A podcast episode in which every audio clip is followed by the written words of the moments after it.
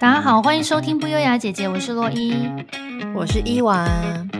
今天节目开始之前呢，我想先分享一下，就是我们家女儿的小故事，请说。我小女儿叫 OK，她就是最近因为天气很冷嘛，台湾天气现在很冷，然后有时候我们白天早上要上课的时候起不来。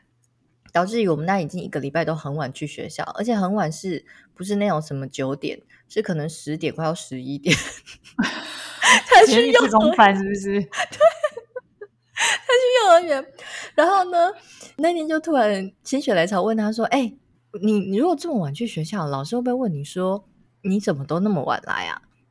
他说：“有啊，老师会问我啊。”然后我说：“那你怎么回答？”他说。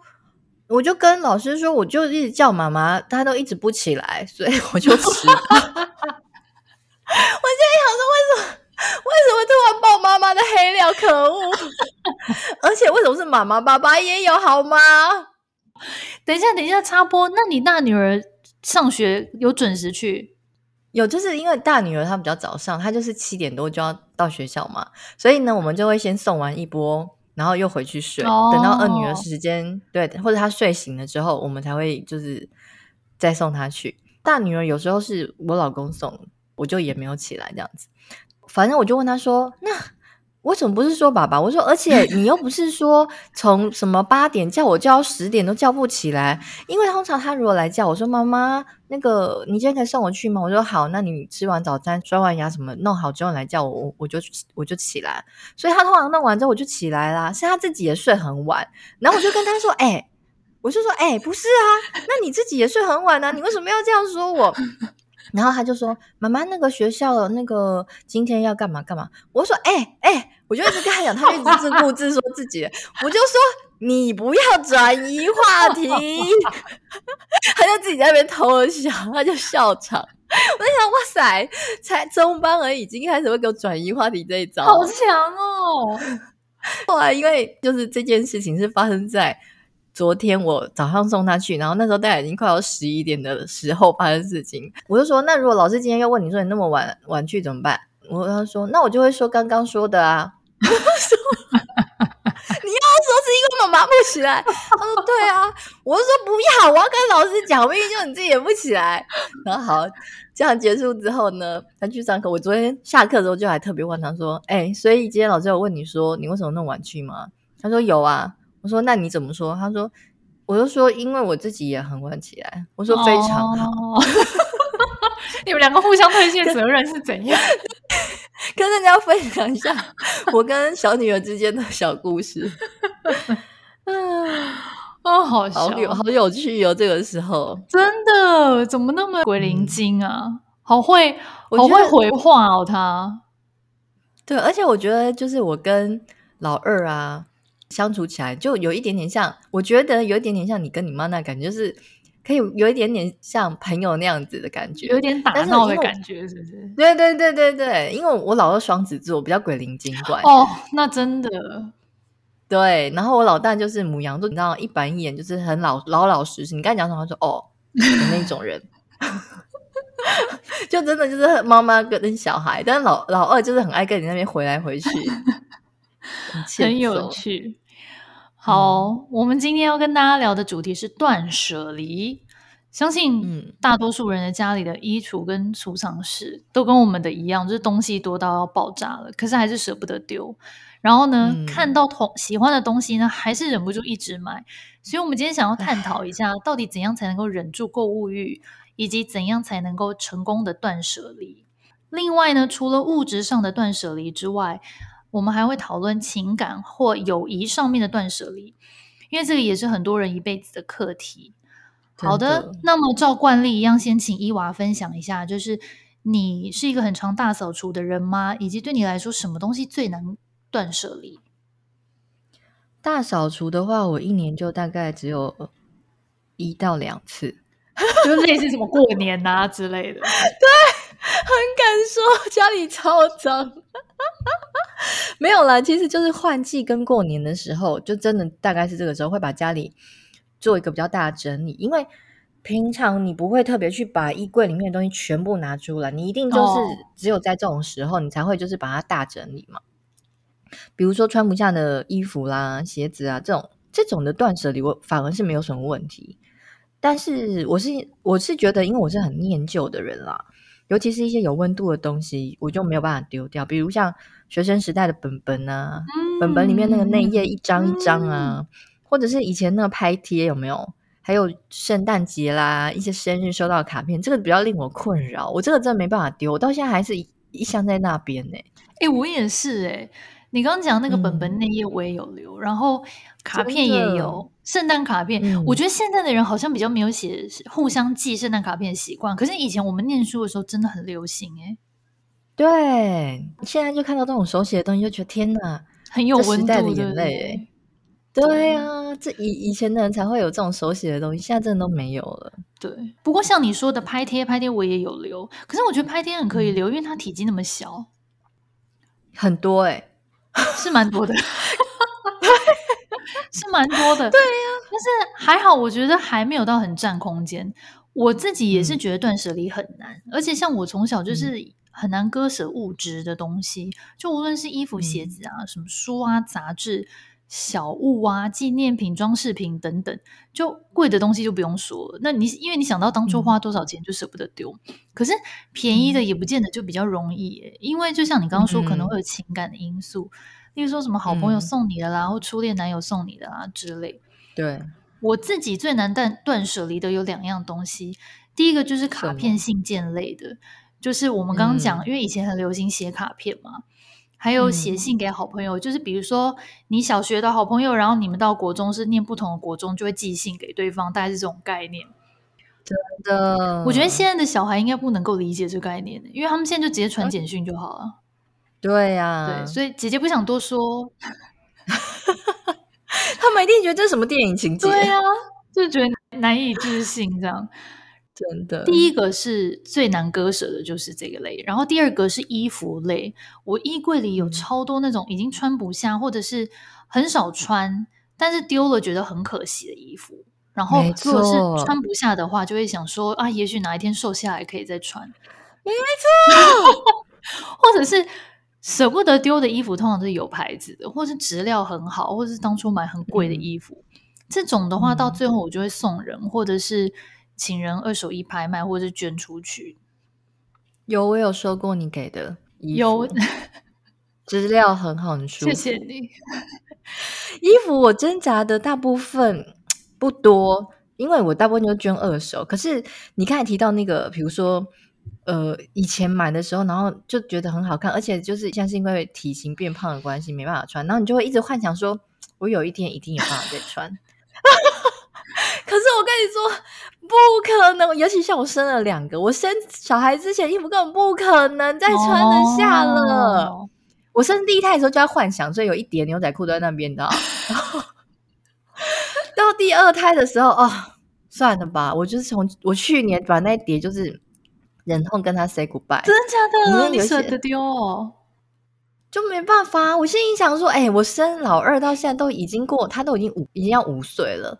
我老大也都已经八岁了，我就想说，这衣服都快要十年没有穿了，我还要留它干嘛啦？哎、欸，可是我觉得，像我们刚讲到说牛仔裤啊，我觉得牛仔裤这东西真的是女人的骨盆啊，嗯、因为像生过小孩一定会改变嘛。可是就算没生小孩，嗯、我觉得你那个肉的那个紧实的比例跟年轻时候还是有差。像我现在的体重，啊、对。我现在体重跟之前有一段时间是一样的，可是我现在去穿那个时候的牛仔裤的话，我是没有试啦，但是我猜应该也是穿不进去，因为现在就是年纪比较大，所以你那个肉还是什么骨盆，可能你知道它就会横向发展，所以明明你的公斤数是一样的，可是裤子我觉得还是应该是穿不进去。我跟你说，就是肉比较松，是不是？真的是肉比较松哎、欸。又不紧实啦，我们现在已经流失一些什么胶原蛋白了啦。哎，以前穿裤子的时候啊，你尤其是像牛仔裤或这种紧身裤，你旁边根本就是很服帖，然后也不会觉得说啊有什么多出来的形状，你知道吗？嗯，现在穿上去啊，什么马鞍肉啊，然后或者是假胯宽，对不对？对，然后或者是说好没有马鞍肉没关系，但是呢，你就是穿完之后你就觉得啊挤得进去，扣得起来，哎，可是扣起来上面那一坨肉挤在那里这样。哦。对，那个肉的摆放的位置，已经已经跟年轻的时候都不一样，觉得很烦。对，不想面对这一切，捐出去也好 也好。哎，可是那你都怎么决定这些东西的去留？就是你怎么决定哪一些丢，哪一些留？前两年不是有那个很红的整理大师近藤麻里惠吗？还有那个怦然心动人生整理魔法吗？嗯、就是叫你把那个东西拿在手上，嗯、看它有没有令你有怦然心动的感觉。但是这个方法对我来说从来没有成功过。嗯，要是用这个方法的话，我根本没办法丢东西。我每一样都怦然心动啊！你就是拿在手上的时候，或者是你看到它的时候，你就会回想以前啊，这件裤子在什么情形下之内买的，或、哦、这个包包那时候是呃跟谁一起去，然后呢又犹豫了很久，好不容易下手，或者是说这个东西存钱存了很久，嗯嗯嗯，啊，怎么可能丢了？用这个方法真的没办法丢东西。我后来就是觉得真的要断舍离，不然家里太乱了。嗯。就自己有用一个办法，对我个人是有用了。我不知道对别人怎样。我的办法是，我就回想我这一年，就去年一整年这个东西，我有没有用到，或者是我未来还有没有可能用到。比如说，假设好举个牛仔裤来说好，我去年一整年都没穿，但是诶，我最近是不是有变瘦？如果我变瘦的话，这个有可能明年会穿得下，那我可能会留。但是如果我就去年一整年没穿到，但是现在体重也是。一模一样也没有变瘦，那好，那就丢掉。对，所以我就是用这个方向丢了一些东西。你嘞？我觉得你刚刚说的那个方法对很多人都有效，可是对我没有用的原因是因为我常常有一些衣服是两三年没穿，然后突然有一天我会哪根筋不对劲，嗯、然后把它拿出来穿，然后就开始狂穿，然后穿得吓吓叫。所以我觉得这个方法对我有点不适用。哎、欸，你说的没错，哎，这个方法对于质感蛮好衣服，或者很有设计感衣服，虽然说我最近没有穿，但是我可能还是会留，嗯、因为我觉得你刚才说的那个感觉就很像，比如说小孩子有没有突然从妈妈的衣柜里面，然后找到一些以前穿的衣服，然后就变得很流行，穿起来很好看那种感觉。哦，对对对，大概是这种感觉。我就是对那种衣服，我还是会保留。对，就是真的很有设计感，或是你就觉得一定会有，一定会有特殊的场场合，或是总有一天会再穿到它的时候。那种你还是不会丢，没错了。哦，怎么办？讲我又不用丢了。我们今天这集不是要跟大家分享怎么断舍离吗？我们这样子不行。讲完之后，然后好不容易一时兴起去整理衣柜，然后大概只挑出三件来丢。今天只有减三哎，成效超差的，不行了，这样不行，达不到 KPI。哇！不过我这几年是一直不断在教育自己，就是说脱离对物品的执着，然后尽量不要把情感跟物质的东西连接在一起。所以，对，真的是不可能再穿的衣服，例如说是款式其实已经过时，或是洗了很多次看起来有点旧了，或是真的用不到的摆饰啊或物品等等，嗯、我就还是会丢掉。摆饰跟物品，我觉得最尴尬的是，它有些是好的。然后你要直接把它当垃圾丢掉，你会觉得说很可惜，浪费。对，对，然后呢，如果你今天好要拿去送给别人，你可能又会心里想说，这个小东西有人会想要吗？对，真的，对，很困扰哎。比如说像我之前就是有那种百货公司送的可能小赠品，或者你满额赠，然后他送你一个小东西，那我都心想，呃，这个我真的不需要哎。你到底要怎么处理？我后来发现，有些人很聪明，他们会上虾皮去卖哦，而且还不少人呢。尤其是在那种周年庆之后，好像蛮多人在卖的。真的哦，对。哎，讲到这个，你记不记得我们两个曾经就是一起去跨去香港跨年那一年？那是哪一年啊？二零零几？二零零几？嗯。你记不记得我们那时候从香港回来的时候，在机场？我跟你一起买了一个我人生中第一个名牌包，你记得什么品牌？有，我记得是 Vivienne Westwood。对，没错，那个包包很好看。对，那个包包我还在。你很强哎、欸，哎，超过十年了耶，超过十几年了。但是我后来才发现，哦，他的包包真的蛮耐用的，因为到现在都保持的非常好，皮也没有呼起，就是也没有化化掉。哦。对，然后我就一直心想说怎么办？我要拿它怎么办？因为那个款式已经，我有在想说要不要把它就是拿去给洗包包洗干净之后送给我女儿，让她当包包背。哦、蛮适合她那个年龄的啦。对，但是就是有点舍不得丢，因为留着那个你跟你一起去香港美好的跨年回忆，就是然后人生中第一个包包这样，真的。对，我觉得要啦，你去把它整理一下，然后送给你女儿传家包。好，我来整理一下。对，哎，然后讲到很多东西舍不得丢，很有情感吗？我不知道你记不记得以前，我记得国中的时候有一阵子很流行收集沙包，就是不同图案布料，然后里面包了很多小沙子，就是那个沙包。然后当时流行把它们收集在一个玻璃罐里。你们学校有流行这个吗？没有，我们学校没有流行这个。哦，那还是只有我们学校有。总而言之，这个东西呢，嗯、你看我从国中一直到。我结婚之前嘛，所以大概我留了什么二二十年嘛，然后我就一直都放在家里。之前就是有一次也是在大扫除，就想说到底要怎么把它整理掉，可是又觉得很舍不得。嗯、总而言之呢，我这边想要跟大家分享一个小诀窍，是我朋友教我的。他说，如果你有一些东西真的是很有情感的价值，舍不得丢，例如说我的沙包罐。那你就把它拍照拍起来，嗯、然后再把东西丢掉。嗯、所以之后你想看的时候呢，嗯、再把手机打开来看就可以。这个方法对我非常有用，哦、因为又可以保留记忆，然后又不会囤积一堆垃圾，所以对我来说蛮有用的。对，你这个招式呢，我很常使用在我女儿带回来的美劳作品上面。妈快耶，不能帮她留吗？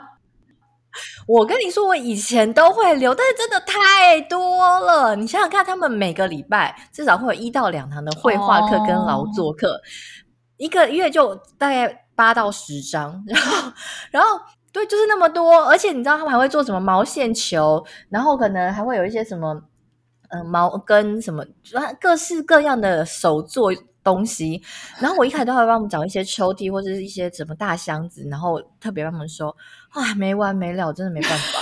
的话就是真的会趁他们，就是 因为像画之类，他们会卷起来嘛。我就说，然后卷起来放这个箱子。但是其实妈妈是有别有用心，我心想说，卷起来你们就不记得它。我哪一天就趁你们 上课的时候打开来拍拍照，就把它丢掉。哎呦，不过有拍也不错，因为现在不是都可以把那个手机的相片洗出来，弄成一本相册嘛？这说不定也是一个方法。对，对，有啊，我女儿，我女儿幼儿园毕业的时候。就是有规定，家长要做一本呃小朋友的毕业纪念册，前面是毕业照跟那个老师拍照，后面的话就是他的生活照。我们可以把它做成一本书，所以我那时候就会把一些作品放进去，比如说他们之前做胶珠啊，把那些都放在里面，等于说它是一个记录，成长记录这样子。哦，还不错。等于说变成影像的东西，然后不要留着那个实体的东西，这招我真的觉得也蛮好的。对。对不过讲到囤积物品啊，有一种是。有一种人他是有囤积症哎、欸，嗯、就那种电视上我对电视上有播过，然后因为我朋友也我有朋友在做帮忙清洁的工作，他有时候分享到这些照片，我真的吓歪耶、欸。就是你一进去这个房间是没有地方放东西就算了，也是没有地方走路跟坐下来耶、欸。可是那个人都还是可以在里面生活，对对，超强的，在我们看起来就是垃圾，但是没有对他们来说就是。他们有那些东西，他们有他们要用或者他们要的。对，你刚讲这种，我也有亲眼看过。我以前有当过英文家教，然后有一个学生，我第一次去他家的时候，我吓傻眼。就像你讲，他家就是一个垃圾堆，满满一堆一堆的垃圾山，然后有的是堆满报纸杂志，有的是堆满瓶瓶罐罐。而且他家很大哦，嗯、他家应该就是以前那个年代的公寓嘛，嗯、可能大有四五十平哦，嗯、可是全部都是垃圾，很像资源回收站。然后我那学生他自己也很，还是他们都是资源回收站？不是，我学生是很无奈。他说这些东西全部都是他爸的。他说他爸就是这样，哦、然后全家人也没有人敢讲他，或是敢丢他的东西，因为他们家的经济来源是靠他爸。可是他爸不是捡垃圾的，哦、他爸好像我不知道他爸是做什么，反正他爸有他自己的收入来源就对。所以他说他们全家就只能忍。嗯、然后他就说他很迫不及待，大学毕业之后他要搬出去，他不想再住在垃圾堆里面。哦，所以他爸是东西捡回来没处理，就是因为有时候从外面捡回来的东西会有一些异味，或者是他也就是完全没处理，直接摆着。没有，他家倒是没有臭。我觉得那些东西不是捡，应该都是以前买的，然后只是你可能想象说他在那边住了二十年，然后从来没有丢过，就一直留到现在。哦，OK，我懂那种感觉，因为你说这个学生想搬出去，就是想要有一个干净的，对就是对，不要不要乱七八糟的空间。其实我很懂这种感觉，因为像我自己本人呢，这辈子已经搬了大概无数次家，十将近十次了，我的人生。然后我每次搬完家的时候，我都很喜欢某一个时间，就是东西还没从箱子里面拿出来的那一段时间，哦，就很像那个。三毛之前搬去沙漠的时候，刚去，然后他们东西也都放在箱子里面，没有拿出来，然后要用的时候就去去箱子里面拿衣服那种感觉，就是你坐在客厅里面，你就觉得啊，好宽阔，好舒服，好干净哦。还是那些东西直接都不要拿出来。我就是很想这样子啊，然后我就心想说啊，明明就可以很简单的过生活，我为什么要买那么多的东西？欸、然后我就往那个一箱一箱的地方望去，心想说要拆吗？好像不拆也可以过生活。我可能又心想说，可是我都搬过来，那我想要搬掉，打包都丢掉就好了。真的白做工哎、欸，没拆缸哎。对呀、啊，下次打包完就直接丢掉，也不用请分家公司，回归极简生活。哎、欸，真的耶！哎、欸，每次在整理东西的时候，我都会一股火，哎，很想一股火，想把它全部丢掉，你知道吗？我是还好啦，我会很后悔，就当初干嘛乱买。但是现在我有比较理智，哦、就是我买东西之前，我会先问我自己：我真的需要吗？还是我只是想要？就直接在内心先帮自己断舍离。嗯，哎，这招蛮好的。然后我还有第二个小诀窍，这招蛮好。对，我现在会这样。然后我第二个小诀窍就是在要失心疯买东西之前，先幻想一下这个物品出现在你家的样子，比如说它跟你的房间或客厅的摆设搭不搭？有时候你想想，嗯、就是一闭上眼睛，脑子一幻想，他说根本不搭，那你真的可以不要买。分享给大家。哎、欸，你这招很好哎、欸，你这招很好。我觉得这招可以用在就是比如说出国购物的时候，最常发生这件事情。嗯。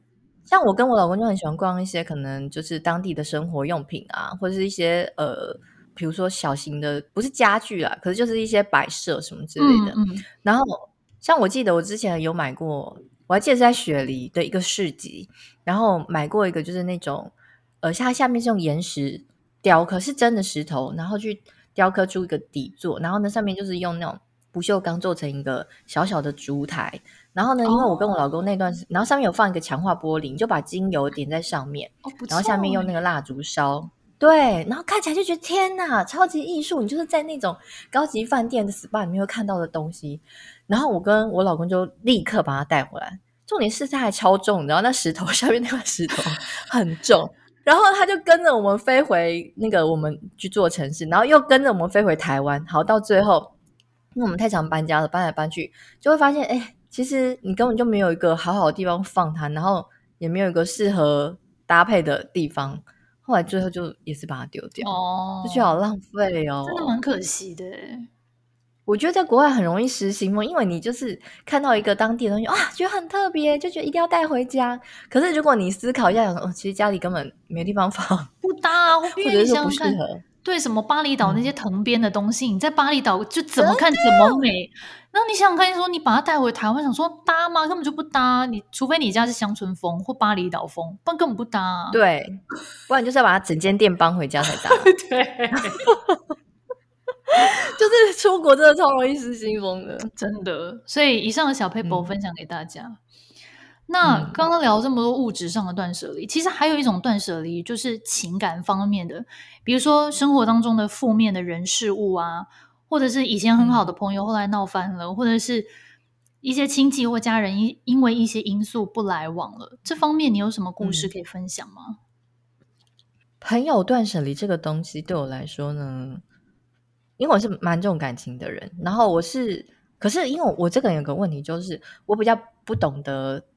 嗯，怎么样去主动的跟人家联系，就是维持那个关系？因为有些人很会定期说啊，我们来聚会啊，或者说啊，现在是又什么季节到啦，或是有很多各式各样的呃，不能说理由，就是很多原因可以让大家聚在一起，而且大家都觉得很合理，就很愿意参加那种。可是像我就是那种哦，OK，你邀我，我可以参加，但是我可能不会主动去做这件事情的人。嗯。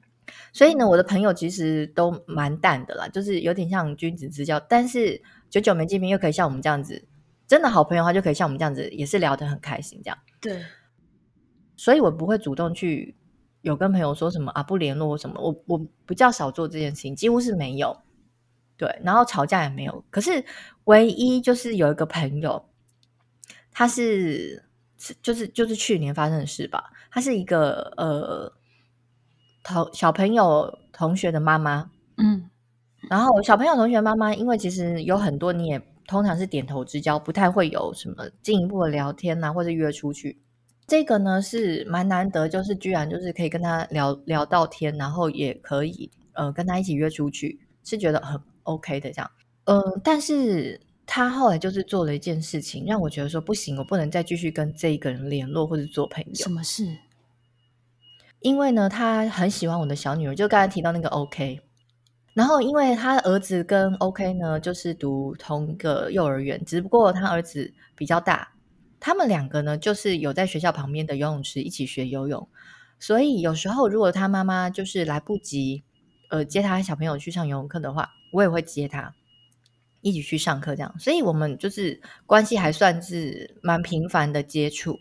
但是有一次我就吓到，那时候状况是我正在煮饭，然后我就接到他的电话说：“哎，今天可不可以麻烦你帮我接他？”我说：“不好意思，因为我今天真的就是时间比较来不及，我可能有点没办法。”然后他就说：“哦，这样子啊，那我跟呃公上班的公司那边就是瞧瞧看可不可以去呃接好了。”那没关系，那他就自己接。我说好，你你可能要自己接这样子，因为我女儿，我那时候想说，如果我来不及，我就请我老公帮忙。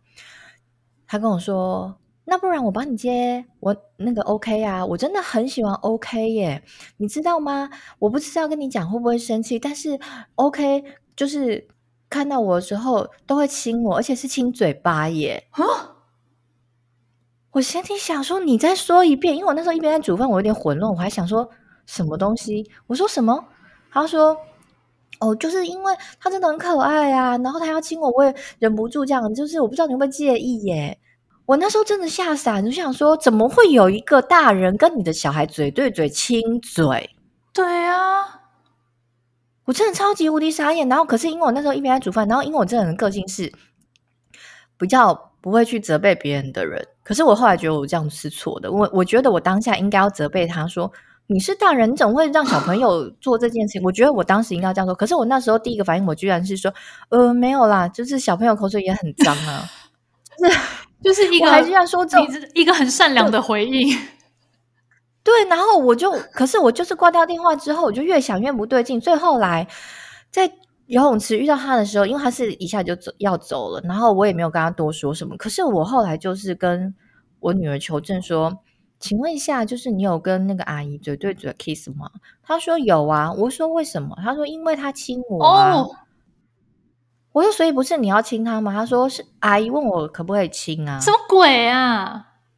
我好气，我真的好气哟、哦，我真的好气。然后后来我就是真的立刻受不了，我还打电话给我一群就是跟我蛮好的妈妈群，我就问他们说，或者是呃，我就在群组问他们说，请问这件事情正常吗？不正常，我说是大人。对，我就说，我这样生，我就是跟他们求证说，我这样的生气应该是很有道理吧。后来我就真的有点太太气了，因为我觉得第一个，你亲我女儿的嘴巴，然后你还说谎说是我女儿要亲你，然后如果就算是我女儿要亲你，你应该要拒绝她，你要跟她说，教育她说，哦，啊、现在就是对，怎么还会这样子？我就我真的好气，有气到我真的是，然后后来我就觉得不行，我如果继续跟这个人相处下去的话，那我每一次。他要是跟我女儿单独相处，我就很紧张，要冲过来，就是想说会不会他又对我女儿做什么事情这样子，所以我就觉得算了，那我宁愿不要为了这段友谊这样战战兢兢。我觉得我当然是以我保护我家人为主啊，嗯嗯嗯，对。后来我就再也没有理他。然后其实很多妈妈他们都劝我说，你就跟他讲清楚啊。然后我就说不要，因为我觉得这种人价值观就是跟你不合。我就我真的就是完全没有要。完全懒得跟他再说一句话。重点是他有一次在路上遇到我老公，就是刚发生这件事情，我就不太理他了嘛。他应该也明显的感觉出来，他还拦住我老公，问我老公说：“呃，请问你知道他发生什么事情吗？”嗯，就是跟就跟跟我的事情。就我老公就说：“哦，我不知道。”然后呢，他就问了一句：“你觉得还需要跟他联络吗？”我老公也很帅气，他就跟他说：“哦，应该不需要。”对，因为我老公知道这件事情，他也很傻眼。但是我跟我老公都是比较不会去责备别人的人，但是我们也很，我觉得这真的没有什么好说。因为如果他到时候来跟我说啊，抱歉什么的，可是我下次要是一看到他们又很亲密，哇，我真的又又开始会担心说，想到对，对呀，我觉得这为什么交个朋友要像防贼一样子？我就觉得这种东西，我觉得就宁愿断舍离。我就是、嗯、对这种朋友，我就。对，要取舍掉。真的，这个还是你觉得没有这个必要？就是跟他讲。我觉得你这这个真的要断舍离耶，是不是？是啊，我觉得这个故事好惊悚哦，是不是？很惊悚哎，怎么这样？我会吓到哎。亲别人小孩的嘴巴到底什么意思？而且不止一次。我后来跟 OK 求证之后，他说有两次，好怪哦。对呀、啊，而且你知道游泳的时候，有时候很长，就是比如说我女儿就是进去换衣服，然后她也在里面那种状况，我都会心想说：那我要赶快冲进去，免得到时候我懂，因为你现在心里对她已经没有办法，就是很很平常心的去看待，就是有个警戒心在那边。嗯啊，你呢？你有这种就是情感情感上，你觉得必须一定真的就要把它断舍离掉的吗？我有一个是被断舍离的故事，但是蛮痛苦的，可以分享。嗯、很很多年前，因为一些小误会，有一个非常要好的朋友，后来他就跟我不联络。那我对我来说，我觉得是一个很小的误会，嗯、但可能他不觉得。那可能对他来说是一个很很重大失误或什么的。那为什么会那么痛苦呢？因为我们当年是非常非常要好朋友。而且我们个性很像，嗯、就虽然很像呢，嗯、又很像一面冷热镜。就他很热情如火，然后我这很冷静、很冰山。可是我们都很能理解对方，嗯、然后也一起经历过两个人就是痛苦不堪的恋情。嗯、失恋的时候就陪对方喝酒啊，陪对方哭啊，吐苦水等等，然后经历过各种喜怒哀乐。嗯、所以当我们当时闹翻不联络的时候，那感觉哦，应该说是被闹翻，就被不联络。的时候，那感觉很像是跟男朋友分手，而且这应该是我经历过最痛苦的分手。是、哦，我大概整整花了六年才走出来，就一直到这一这么久，对，真的是这么久，所以我就说这是我经历过最痛苦的分手。一直到这一两年，我才觉得说，哎，我好像有一点走出来了。而且这比跟男朋友分手还痛苦的原因，是因为。男朋友至少你交到下一个的时候，你会慢慢走出来嘛？你会比较淡忘以前的人的事。嗯、可是跟好朋友分手，嗯、你根本没有办法用这个方法。你难不成说哦，我要交一个比你更好的朋友？没没有这种事吗？嗯，那方便问一下你们吵架的原因吗？就是有点类似，我在公开的板上回了其他人，但是没有回他。但是我不是故意的，其实我真的是忘记。但是等到我隔天想起来的时候，已经来不及了。你是不是想要好好的回他，然后慎重其事，反而最后忘了？是完完全全就是这个原因。你说的一点都没错，那真的很误会耶。对，但也有可能真的只是压垮骆驼的最后一根稻草啦。也许可能前面有其他的原因，只是我都不知道。哎，可是我我想问一下，你那么痛苦原因是什么？是他有跟你说清楚，还是他根本没有跟你说清楚？我觉得我们没有说清楚，就是我大概知道他的原因是什么，但是我觉得那个原因真的是一件很小的事情，嗯、然后，而且甚至我觉得说你会为了这么小的原因而就是对我生这么大气，到不不愿意理我，不愿意跟我沟通，那嗯，我觉得不可能是因为那么小的事情就引发这么大的轩然大波，应该他可能只是导火线，也许之前就有别的事情在酝酿了。